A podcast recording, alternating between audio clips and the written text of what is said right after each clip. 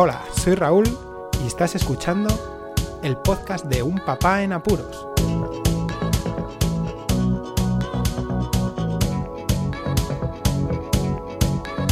Hola, pod escuchas, bienvenidos a un nuevo episodio del podcast de Un Papá en Apuros. Entre tanto apuro, que esta vez son grandes porque son las 2 de la tarde y tengo que salir a trabajar dentro de 20 minutos.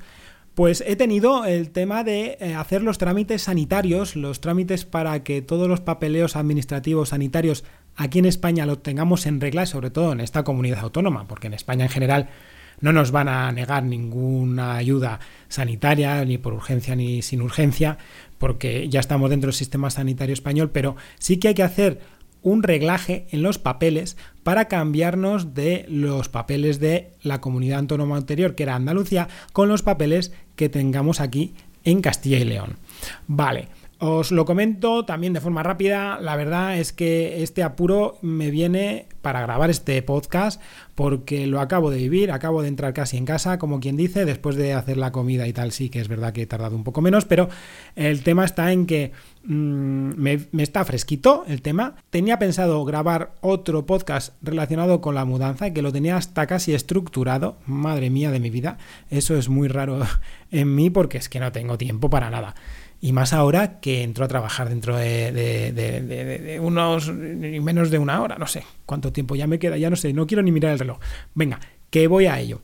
Um, el trámite que hay que hacer aquí en España cuando te cambias de comunidad autónoma es precisamente el tema de las tarjetas sanitarias. Tenemos asignados todos los españoles que estamos dentro del régimen de la seguridad social, que es ese seguro que engloba el seguro sanitario, ¿no? Lo que sería para otros un seguro médico, pues lo engloba la seguridad social y eh, hay que hacer ese trámite, hay que cambiar porque la tarjeta sanitaria nos sirve para todo el territorio, pero cuando ya te instalas hay que pedir el traslado. De esa forma, lo que se hace es solicitar una tarjeta nueva y te asignan un médico, ¿no? Un médico de cabecera, un pediatra de atención primaria para, para que te lleve todo, todos tus problemas. Bien, eh, el trámite que hicimos cuando nos fuimos a Granada, porque ya teníamos esta experiencia, aunque solo fuera con tres personas, era ir a una oficina específica que es de la Tesorería de la Seguridad Social para cambiar nuestro estado de dirección, donde estábamos localizados, y luego con ese papel poder ir al centro de salud y allí nos emitían las tarjetas. En este caso, como tengo conocidos aquí en León, y me surgió la duda porque me dieron cita no en esa oficina de la tesorería, que la tengo cerca de casa, sino en otra que está bastante más lejos, pues... Eh, las dudas me, me confundieron un poquito y dije, bueno, pues voy a hablar con alguien que tengo una amiga Ruth, muchísimas gracias. Desde aquí te lo pido, te lo, uy, te lo pido, te lo digo de corazón. La verdad es que por lo menos pues me dejaste más tranquilo. Y la pregunté que si lo que estaba haciendo era lógico, porque claro, me dieron cita pues 20 días más tarde de lo que yo solicité en aquel momento por certificado digital, porque también os comento que los administrativos aquí, pues bueno, los jefes dicen que hay que llamar a un 901, que es un teléfono medio de pago, para solicitar cita e informarte, ¿no? Y en estas cosas administrativas me pica bastante ya tener que pagar otra vez para una cosa tan sencilla como es eh, pedir una cita previa por teléfono. En estos tiempos de coronavirus, porque en aquella vez, cuando estuvimos en Granada, aquello fue pues llegar sin cita, preguntar. Ahora no, hay que pedir cita previa para todo.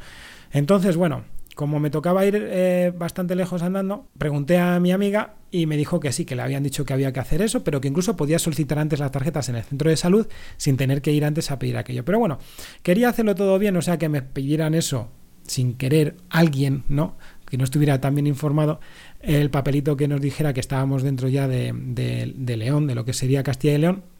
Así que me dirigí.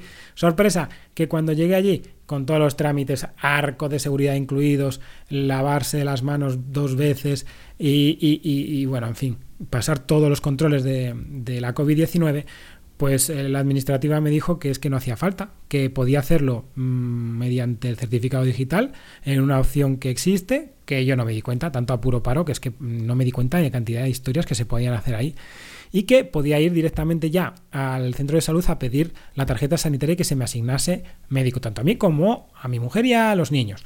Bueno, pues con unos humos un poco así, porque me temía que iba a ir en vano y así fue, pues me dirigí hacia eh, el centro de salud.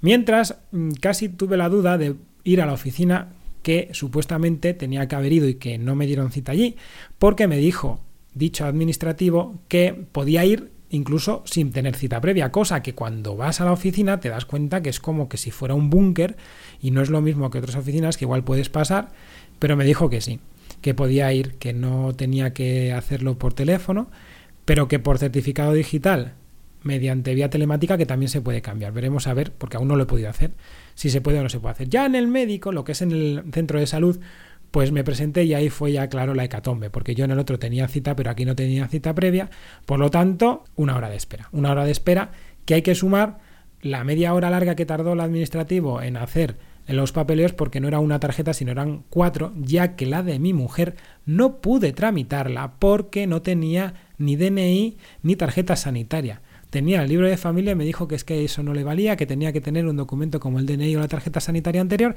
así que me tocará ir otro día solo a hacer el de mi mujer, porque el horario es de mañana, solo de mañana. Bueno, después de hacer todo este trámite, me sentó mal una cosa que es bastante importante y es que tenía que elegir en aquel momento, en aquel preciso momento, tanto mi médico como el de mis hijos.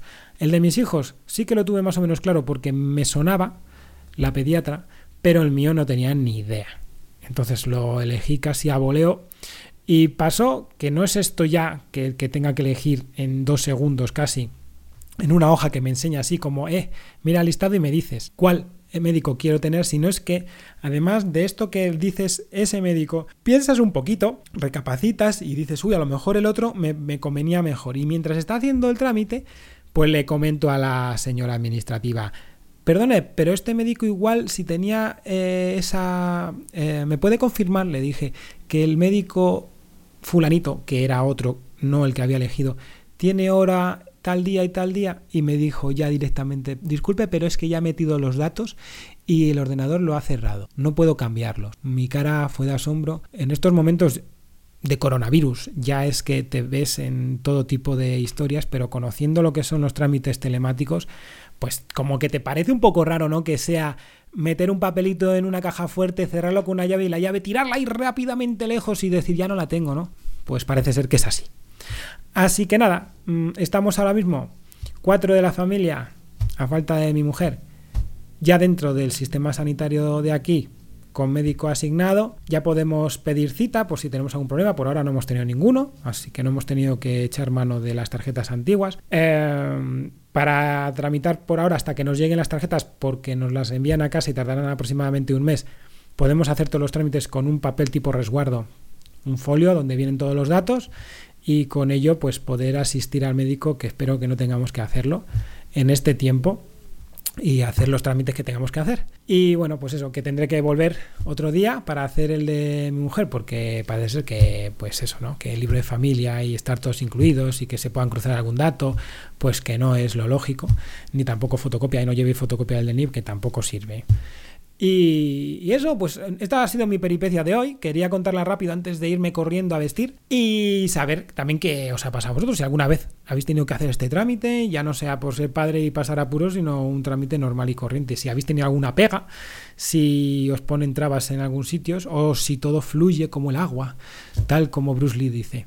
Nada más, eh, compartid el podcast, como siempre os digo, mediante redes sociales, ya sea grupos de mensajería, diestro y siniestro, da igual que sean conocidos que desconocidos, me da lo mismo. Eh. También usad el correo electrónico, que para eso también puede servir. Suscribíos si no estáis suscritos. Muchísimas gracias por escucharme. Un saludo. Hasta luego. Podéis contactar con un papá en apuros mediante el correo electrónico abierto las 24 horas del día, unpapaenapuros@rauldelapuente.com. También podéis seguir las cuentas de Twitter y Facebook oficiales, arroba unpapaenapuros. Estamos en todas las plataformas de podcasting y para que incluyáis el programa en vuestro gestor de podcast favorito podéis utilizar la dirección corta bit.ly barra en apuros. Para que no os preocupéis, toda la información sobre el podcast se encuentra en unpapanapuros.rauldelapuente.com y también en las notas de cada episodio. Por cierto, no os olvidéis de dejar una reseña en iTunes, dar un me gusta en iBox y compartir cada episodio en las redes sociales. Así nuestro podcast será más visible y llegará a más gente. Muchas gracias, Poz Escuchas.